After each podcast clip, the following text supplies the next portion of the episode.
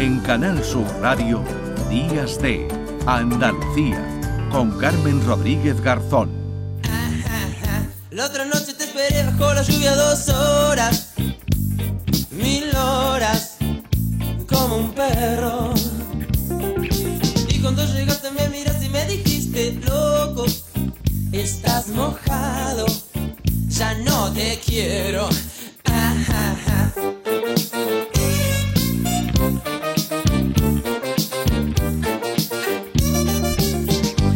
Esta madrugada hemos tenido que retrasar los relojes de modo que a las 3 volvimos a las 2 y esto siempre genera un debate entre la población y entre los expertos, porque aunque ha habido iniciativas a favor de eliminar los cambios de hora en el futuro, pues todavía no existe una decisión definitiva. En 2018 la Comisión Europea organizó una consulta pública para conocer la opinión de los ciudadanos europeos. Un 80% de los 4.600.000 personas que participaron votó a favor de terminar con el cambio horario. Sin embargo, todos los Estados miembros de la Unión Europea han decidido mantener de momento ese cambio estacional de horario y desde AROE, que es la Comisión Nacional para la Racionalización de los Horarios Españoles, instan ya a establecer un único horario para todo el año. Vamos a saludar a su presidente, a César Martín. ¿Qué tal? Muy buenos días. Hola, muy buenos días, Carmen. Buenos días a todos. Bueno, la pandemia, ¿no? Volvió a posponer este debate, pero ahora sí podríamos estar ante el último cambio de hora. Bueno, ojalá, eso esperamos. Eh, algunos países como Estados Unidos recientemente eh, se han aprobado el fin del cambio de hora a partir del año que viene y esperamos que la Unión Europea siga esta tendencia. ¿Con cuál nos quedaríamos o con cuál sería el ideal con el que nos tendríamos que, que quedar, eh, César? Pues el ideal sería el horario de octubre, mal llamado horario de invierno. Eh, de, esta, de esta manera, sobre todo por, por dos motivos. El primero por, por un tema de salud, eh, porque es el, existe un consenso médico en afirmar que este horario es el más beneficioso para la salud, el descanso, la productividad laboral o el rendimiento escolar y por otra parte, eh, porque desde el punto de vista de ahorro energético está más que demostrado con los últimos estudios eh, que no existe ahorro energético o no es significativo. Eh, entonces entendemos que es la, la opción más adecuada. Bueno, que no lo dicen ustedes, lo dicen ya las autoridades. Ese impacto, que además es el principal argumento, ¿no? El del ahorro energético, no es un motivo claramente de peso. No, o sea, eh, como bien dices, eh, no es que lo digamos nosotros, lo dice el Ministerio para la Transición Ecológica, la Unión Europea. Eh, hay otros factores como puede ser la climatología o la posición geográfica que son mucho más importantes y evidentemente aspectos como las exigencias en materia de, eficiencia energética antes no existían, ¿no? Entonces el ahorro debe venir de, de un consumo más responsable, no de una medida que perjudica nuestra salud. Eh, decíamos eh, que la Unión Europea había pues, puesto, la Comisión Europea, ese debate eh, por la pandemia, pero ¿cuáles son los siguientes pasos? Y decíamos al, al principio que podríamos estar ya hasta ante este último cambio horario, porque lo que hay es disposición. Bueno, con los ciudadanos está claro que aludíamos a esa encuesta ¿no? que se realizó en, en 2018, o sea que hay un, una, bueno, pues un, un, un claro respaldo de los ciudadanos europeos para que no tengamos que cambiar de hora dos veces al año. Eso es, en, la consulta pública que comentabas, Carmen, el 84% de los participantes a nivel europeo está a favor y el 93% de los españoles. Eh, una vez que la, que la Unión Europea dé el paso, eh, será cada Estado miembro el que aplique el horario de verano o de invierno de manera permanente, elige el Estado miembro, aunque la Unión Europea ha pedido cierto consenso al respecto. En 2018 también se creó una comisión de expertos a instancia del gobierno, de la que AROE formaba parte, para estudiar este asunto y el resultado no fue unánime ni concluyente, pero la mayoría de expertos estaban de acuerdo en adoptar el mal llamado horario de, invierno. Mm, o sea que si eh, nos quedáramos con este horario, ya en marzo no tendríamos que realizar el cambio de hora. No sé si es algo muy precipitado que en seis meses esté listo esto. Eh, parece complicado. ¿eh? ¿eh? de hecho, creo que el gobierno del BOE eh, ha anticipado ya el cambio de hora hasta 2026. Pero bueno, estamos ahí luchando para, para que esto no para que esto no se produzca. Bueno, decías, César, que Estados Unidos sí va a dejar de cambiar la hora en 2023, ¿no? Esto de alguna manera eh, puede servir ¿no? de, presión que un país como, como Estados Unidos eh, decida ¿no? ya poner fin a ese cambio horario.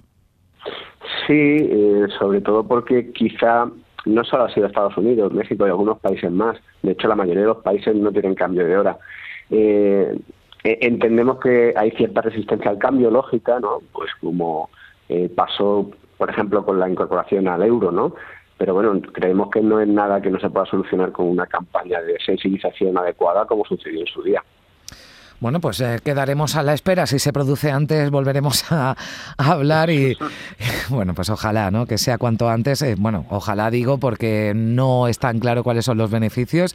Eh, la población se muestra contraria, así que yo creo que lo único que tienen que hacer ya los que mandan, pues es escuchar, ¿no? Escuchar lo que lo que quieren los ciudadanos y terminar ya, bueno, pues con este cambio horario que de alguna manera también nos trastorna, ¿no? nos trastorna quizás a, la eh, población que no tiene ninguna patología, es un trastorno mínimo, pero después hablaremos con una, con una psicóloga César y, nos va a decir que sí, que hay una población más vulnerable a la que esto bueno, pues le, supone ¿no? algún, algún impacto más, eh, más negativo. Así que, en fin. Bueno, pues eh, a la espera quedamos. Eh, hoy era el día, sin duda, eh, con, para, con este cambio de hora recién estrenado para que habláramos con, contigo, con César Martín, que es el presidente de la Comisión Nacional para la Racionalización de los Horarios Españoles de AROE. Muchísimas gracias, un saludo. Muchísimas gracias, un saludo, buen día a todos. Bueno, pues tenemos también a otra experta que ya nos está escuchando porque es un grupo de expertos de, varios países los que están planteando a la Comisión Europea qué hoja de ruta hay que seguir. Claro, porque decíamos esto no es inmediato, de un día para otro, de unos meses para otros no se puede llevar a cabo ese cambio de horario. Y todo esto, de todo esto se ha hablado en la Time News Week de Barcelona. Ariadna Well es coordinadora de la Barcelona Time Use Initiative. ¿Qué tal, Ariadna? Muy buenos días. Buenos días. Bueno, decíamos que la propuesta, y en eso eh, me imagino que también estás de acuerdo, más consensuada es mantener este horario de invierno todo el año, ¿no? Pero lo que planteáis es un plan de transición. ¿Cómo sería? Eh, bueno, la, la, idea, sobre todo lo que planteamos, ¿no? que es donde está el, el conflicto a nivel europeo, es ya una propuesta de en qué zona horaria debería quedarse cada país, que como decía eh, mi compañero César ahora que, estaba escuchando, ¿no? sería la hora de invierno. Em, entonces, eh, lo que pretendemos con esto es poder abrir una propuesta, hay un diálogo práctico ¿no? entre los Estados miembros para que finalmente lleguen a este consenso y creo que por eso esa fecha del 2026, porque sabemos que los consensos siempre son más complicados de lo que parece. Hmm. Eh, hablábamos también con, con César Ariana del argumento del ahorro energético, pero eh, parece que no hay tanta diferencia para el trastorno que nos supone, ¿no? Eh, no, de hecho, eh, pensemos que ese argumento no se utilizó sobre todo en los años 70 en la crisis del petróleo. O sea, imagina, ¿no? Qué, mundo tan distinto estamos hablando que el que tenemos ahora y los estudios que tenemos por ahora, algunos de Estados Unidos, algunos aquí en Europa, eh, no son claros respecto al ahorro real que supondría dejar eh, mantener, perdón, el cambio horario. O bien dicen que no hay una diferencia por lo tanto deja de ser un argumento o incluso algunos sugieren que podríamos ahorrar más energía eh, no cambiando la hora. Por lo tanto, creo que es un argumento que ya no, no nos sirve a la hora de tomar una decisión. Bueno, esto se retrasa, nos decías, porque no hay un acuerdo sobre qué horario, ¿no? ¿Qué, horario, si el, del el de verano o el de invierno se implanta en los países. Pero además el caso eh, de, de España es especial, ¿no? Porque el horario natural que le corresponde eh, a España es la hora de Reino Unido, de Canarias. Eh, pero en 1940 eh, Franco cambió ese uso horario español para ajustarlo al de la Europa Central, para alinearse con el horario de la Alemania nazi de Hitler y, ahí seguimos. sí, efectivamente, hay, bueno, todos los países del oeste de Europa, ¿no?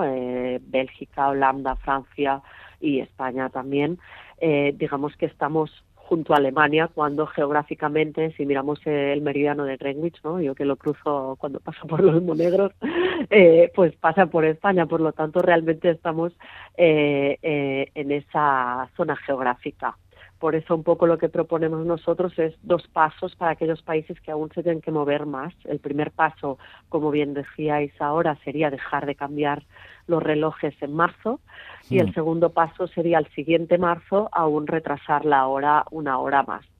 Eh, aquí está un poco alguno de los conflictos de consenso ¿no? que aún tenemos entre los Estados miembros. Mm, ¿Y cuál es la eh, disposición, digamos, porque esto debe elegirlo, o sea, deben decidirlo todos los Estados miembros, cada país entiendo que propone con qué horario, que incluso en el caso de España hablaríamos de dos horas en el, en el mes de, de marzo, qué horario establece para ya, bueno, pues hacer esto de una forma definitiva, ¿no?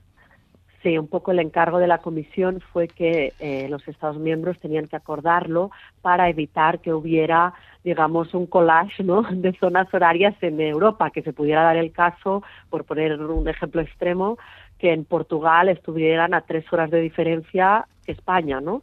Es decir, que en los países vecinos o bien tuvieran la misma hora o una hora de diferencia para facilitar pues el mercado único, ¿no? Que al final es pues lo que como Unión Europea están interesados. Entonces nuestra propuesta, eh, de hecho en la Time Week tuvimos una persona de la Comisión Europea eh, valorando un poco la propuesta que hacíamos, ¿no? Y mm. cumplía con este requisito de la Comisión, ¿no? Asegurar que eh, estas zonas horarias, estos horarios que cada país puede decidir, estén eh, consensuados y ordenados. Bueno, esto además eh, entiendo que también nos uniría más como, como europeos. Llegar a ese consenso, bueno, ponemos 2026, ya veremos si esto se adelanta o se retrasa una vez más. Esperemos, poder adelantarlo. Esperemos que no. Bueno, pues también eh, en este caso, Arianda, si se produce antes, pues también te emplazo a que hables con, con nosotros y, y, hablemos de todo lo que supondría ¿no? para, para nuestro país y para el resto de Europa que desaparecieran ya esos cambios de hora y que estableciéramos un horario único. Muchísimas gracias por estar con nosotros. Un saludo. A vosotros por invitarme. bueno, pues eh, vamos a eh, hablar con, con, alguien más, con una psicóloga en este caso, para conocer cómo nos afecta introducir dos veces al año. Un cambio de hora, pues algo que han escuchado hace unos eh, momentos a los expertos, también a los ciudadanos, que, bueno, pues hay gustos para todos. Eh, no nos gusta, eso dice la encuesta, a una gran mayoría, pero hay algunos que lo llevan mejor que otros. Los efectos en el organismo provocados tanto por el cambio de hora de verano como por el de invierno bueno, parece que son pocos, que son suaves, que son eh, pasajeros, algo de cansancio, alteraciones en el sueño, en el estado de, ánimo, pero entendemos que hay personas que lo, pueden sufrir más. Le preguntamos por todo ello a Flores Tolo, que es psicóloga sanitaria de Renova Psicología, del Colegio de Psicólogos de, de Málaga. Flor, ¿qué tal? Muy buenos días. Buenos días, ¿qué tal? Bueno, cualquier cambio entiendo que nos altera, ¿no? Y que cambiemos dos veces al año de hora a todos nos afecta, aunque no a todos por igual. Eso es, el cambio de hora produce un poco en todos, lo notemos más o menos, un pequeño desajuste o una desincronización temporal, un poco entre las señales que vemos fuera, que es la luz, la temperatura, que obviamente varía de una hora a otra también, y, y los internos, que son los ritmos circadianos, que ahora hablaremos un poquito de ellos, y el reloj biológico, ¿no? Que regula pues el apetito, eh, el sueño, ¿no? La vigilia. Entonces, claro, todo todo esto lo notan mucho más, pues por ejemplo los bebés o las personas mayores, eh, también las personas con trastornos psicológicos como depresión, ansiedad, los que sufren epilepsia o migrañas, ¿no? Entonces, Claro, hay que tener en cuenta que, que este pequeño cambio que vemos que es una hora solo, a algunas personas les afecta mucho más y los efectos que produce, que también los veremos, mm, tardan mucho más en irse, ¿no? Y hay que tener paciencia un poco y ir mejorando y facilitando esa adaptación. Ahora nos hablas de ese ritmo, de los ritmos circadianos, pero ¿hay un cambio peor que otro? Es decir, este de cambiamos del horario de verano a invierno, bueno, que al, a corto plazo, pues claro, todos contentos, hoy hemos dormido una, una hora más, pero a partir de esta tarde vamos a notar cómo oscurece antes y todo esto se va a producir ya a lo largo del invierno, a medida que vaya avanzando el otoño y el invierno. El de verano, bueno, pues tiene esa parte negativa, que dormimos una hora menos, pero ya los días son más eh, largos y esto al final pues también nos pone más felices y, más contentos. ¿Hay alguno peor que, peor que el otro o ambos nos afectan por igual? Sí, a nivel eh, biológico, digamos que el de, el de verano nos afecta más porque nos quitan una hora de sueño y claro, eso lo notamos mucho más. Eh, la melatonina que se empieza a segregar a partir de la tarde, el atardecer, cuando se va apagando un poco todo, pues no, no produce, no se produce bien porque claro, se atrasa una hora, entonces se cambia ahí mucho más. Pero claro, es verdad que a nivel motivacional, lo que dices tú, a todos nos alegra más el horario de verano, entonces como que un poco se ve ahí compensado. Pero es verdad que este horario de invierno ayuda a dormir mejor, o sea, se segrega más melatonina antes porque vemos que se va va como que la luz del sol se va apagando mucho antes y eso mejora que podamos dormir mejor estos días. Bueno, nos hablabas de los ritmos circadianos que nos eh, altera, ¿no? Este este cambio de hora. ¿Qué, ¿Qué, son y cómo nos afecta? Sí, mira, eh, el cambio de hora altera un poco nuestro ritmo circadiano y que están controlados por un reloj biológico que en el cerebro se llama hipotálamo, ¿no? Este envía señales a la glándula pineal que fabrica la melatonina y la melatonina se segrega por la luz que vemos. Tanto, eh, pues eso, a partir del atardecer, que la luz se va apagando, o incluso antes, ¿no? Lo que se conoce como la golden hour, ya es una señal de un poco de la naturaleza a decirnos que nos tenemos que ir apagando, ¿no? Entonces, ahí es cuando la serotonina baja y la melatonina sube, ¿no? Un poquito, y también eso nos ayuda a dormir. Eh, Obviamente ahora es lo que va a facilitar porque va a atardecer antes y entonces esa señal nos va a llegar antes, ¿no? Eh, la melatonina nos ayuda a regular el sueño y entonces por eso no, mm, nos va a entrar sueño mucho antes, ¿no? Eh, también esto se altera por todo el tema de las pantallas, ¿no? Como ves, o sea, si empezamos a utilizar las pantallas de noche, la luz azul también afecta a la melatonina, por eso mucha gente tiene problemas para dormir y es lo primero que se intenta quitar, ¿no? Pues cualquier dispositivo, tanto televisión como tablet, móvil, ¿no? Porque esto confunde al cuerpo y al cerebro, ¿no? Entonces, cuando hay luz, la glándula pineal inhibe la producción de melatonina. Cuando hay luz azul o la luz del sol, ¿no? O sea, entonces eh, no, no nos quedamos dormidos, ¿no? La melatonina es lo que ayuda a quedarse dormido. Mientras que la estimula cuando hay oscuridad o cuando se va apagando un poco la luz, ¿no? Y nos ayuda a prepararnos para el sueño y así un poco como la luz de, del día o de las pantallas influyen directamente en nuestros ritmos circadianos. Bueno, pues ya lo, han escuchado, además con ese consejo que introduce también, nada de tablets móviles o televisión justo antes de dormirnos porque el cuerpo se, se confunde. Importante eh, también, bueno, porque hablábamos de que eh, quien no tiene una eh, patología, bueno, pues las personas sin, sin patologías pueden tener ¿no? algún síntoma leve, pero las personas, por ejemplo, con cuadros depresivos pueden notar ¿no? más alteraciones en, esto, en estos próximos días, durante unos días. Claro, sí, tardan más en adaptarse. De hecho, dicen que las personas sin patologías tardamos dos, tres días como en adaptarnos del todo, ¿no? O sea, el que notemos que nuestro apetito está ya regulado, eh, porque claro, esto también afecta al apetito, a, a, también la actividad, a la libido, un poco a todo. Obviamente en el cuerpo está todo unido, ¿no? Entonces, claro, los síntomas que todos sentimos en mayor o menor medida, quizás porque no nos, no nos hemos parado a notarnos, eh, pues ellos lo notan muchísimo más, ¿no? Que pueden ser un poco los que tú has dicho anteriormente, ¿no? La fatiga, el cansancio, somnolencia durante el día, ¿no? Porque, claro, notamos que, que el biorritmo se ha, alterado, dificultad para conciliar el sueño o hipersomnia, ¿no? Dependiendo también del cambio de horario que estemos teniendo, irritabilidad, eh, irascibilidad, sentimientos de apatía, falta de concentración, también podemos notar que nuestro rendimiento físico o intelectual disminuye, eh, sentimos hambre en, en horas diferentes, ¿no? Falta de apetito también. Entonces, como ves, mm, todo esto lo pueden sentir pues mucho mucho mucho más que nosotros, ¿no? Hmm. Falta de, deseo también y falta de libido. Veo por aquí que pues eh, también algún síntoma en algunos eh, días. Lo digo por si por si alguien se extraña o se sorprende, también puede ir asociado a ese cambio de hora, ¿no? Está todo todo interrelacionado, ¿no?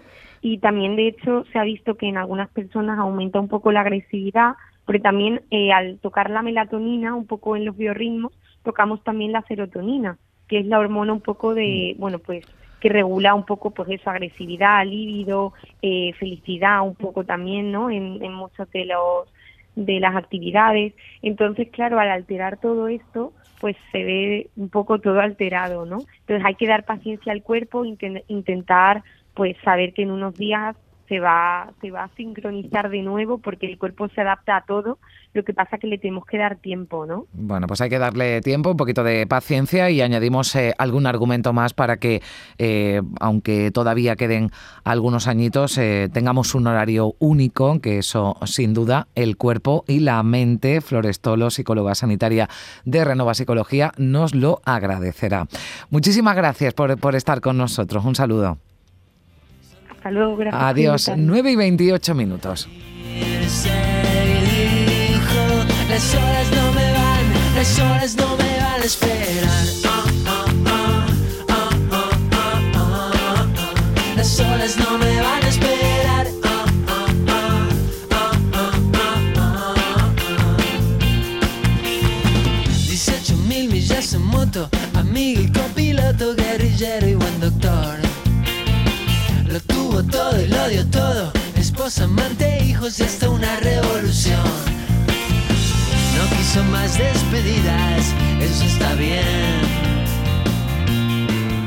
Canal Sur Radio, Días de Andalucía, con Carmen Rodríguez Garzón.